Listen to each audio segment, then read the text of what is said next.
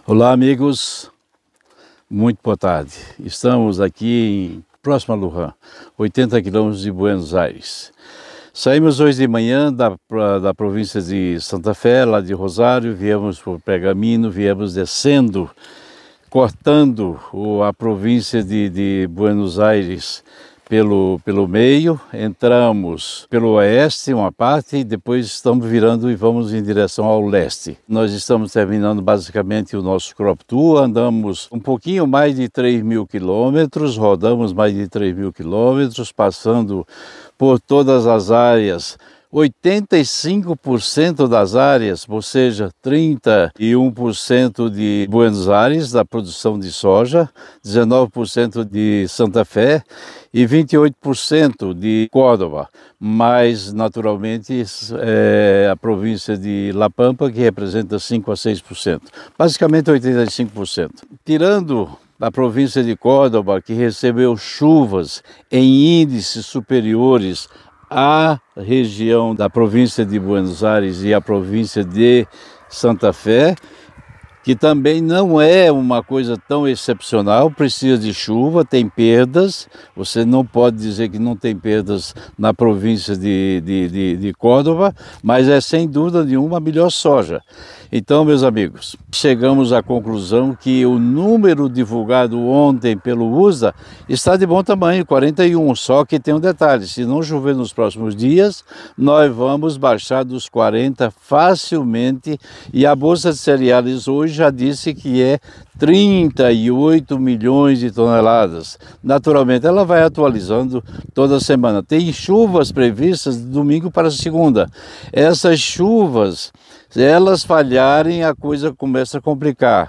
Hoje nós vimos, por exemplo, a Bolsa de Chicago fazendo altas de 14 centavos, depois cedeu por causa da alta do dólar, que tem muito a ver com as questões políticas, mas no final acabou recuperando e fechou basicamente inalterada. Então, meus amigos, o milho nós podemos adiantar para vocês que é triste a situação, porque o milho do cedo, que representa naturalmente o grande volume, a grande área plantada aqui, que na província, nas províncias de um modo geral, é, esse milho tem 70% ou mais de perda da safra do cedo. O milho do tarde, em algumas regiões, por exemplo, em Córdoba, está bem, mas o resto, Santa Fé e Buenos Aires, a situação é triste, porque ele está enrolando, parece um pé de abacaxi. Então, a dificuldade do milho também, para as questões de, de safra e influência nos preços, é muito importante. Então, resumindo, eu queria também passar aqui para o nosso amigo Charles, que é engenheiro agrônomo e que pode expressar também o seu ponto de vista, o seu sentimento. Obrigado, Ginaldo, pela oportunidade de estar participando novamente de um Crop Tour. A gente teve a oportunidade de passar alguns dias nos Estados Unidos, agora essa semana intensa aqui na Argentina, um privilégio estar com o senhor, tanto também com, com o Paulo e com o Emerson, que a gente conheceu na viagem, então foi muito importante Tivemos uma semana bastante intensa e como o senhor Ginaldo colocou, nós visitamos aí em torno de 80 a 85% das áreas uh, produtivas de soja e milho da Argentina. Né? E nós tivemos sempre muito cuidado de avaliar e, e pegar áreas que representassem a realidade. Nem sempre a pior e nem sempre a melhor, e sim aquilo que mostra a realidade. E o, o que foi colocado pelo Ginaldo e, o mercado está posicionando realmente o nível eh, de intensidade da seca ela é maior do que nós todos imaginávamos, vendo a lo logo.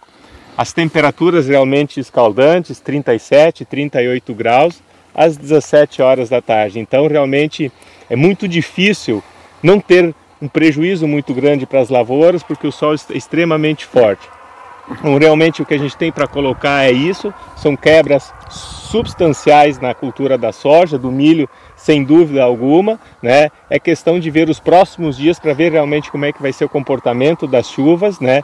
Mas sem dúvida alguma que a gente pode afirmar, né? A quebra, os números virão abaixo de 40 milhões, sem dúvida alguma, isso a gente já pode constatar nesse exato momento. Pode aumentar um pouco mais ou um pouco menos em razão das chuvas que virão nos próximos dias, né? Mas não pode ser chuvas é, com volumes baixos. a necessidade de, de umidade aqui é acima de 100, 130, 150 milímetros nos postos disso para realmente tentar recuperar parte dos prejuízos que já estão contatados.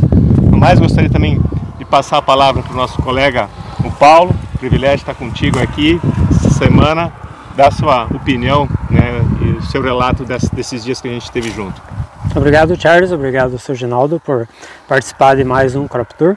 É, já tive a oportunidade de participar em 2017, quando a gente estava com um período de bastante chuva, alagamentos, então é, agora a gente está totalmente o contrário da outra Crop Tour. Observou-se também que as lavouras, conforme a região, conforme o nível de tecnologia do produtor, tem lavouras com maior investimento e menor investimento. As lavouras com rotação de cultura, com maior investimento, observa-se um pouco melhor apesar da estiagem. Já as lavouras com menor investimento, você tem mais percas por causa da estiagem. Então, passo a palavra para o Emerson.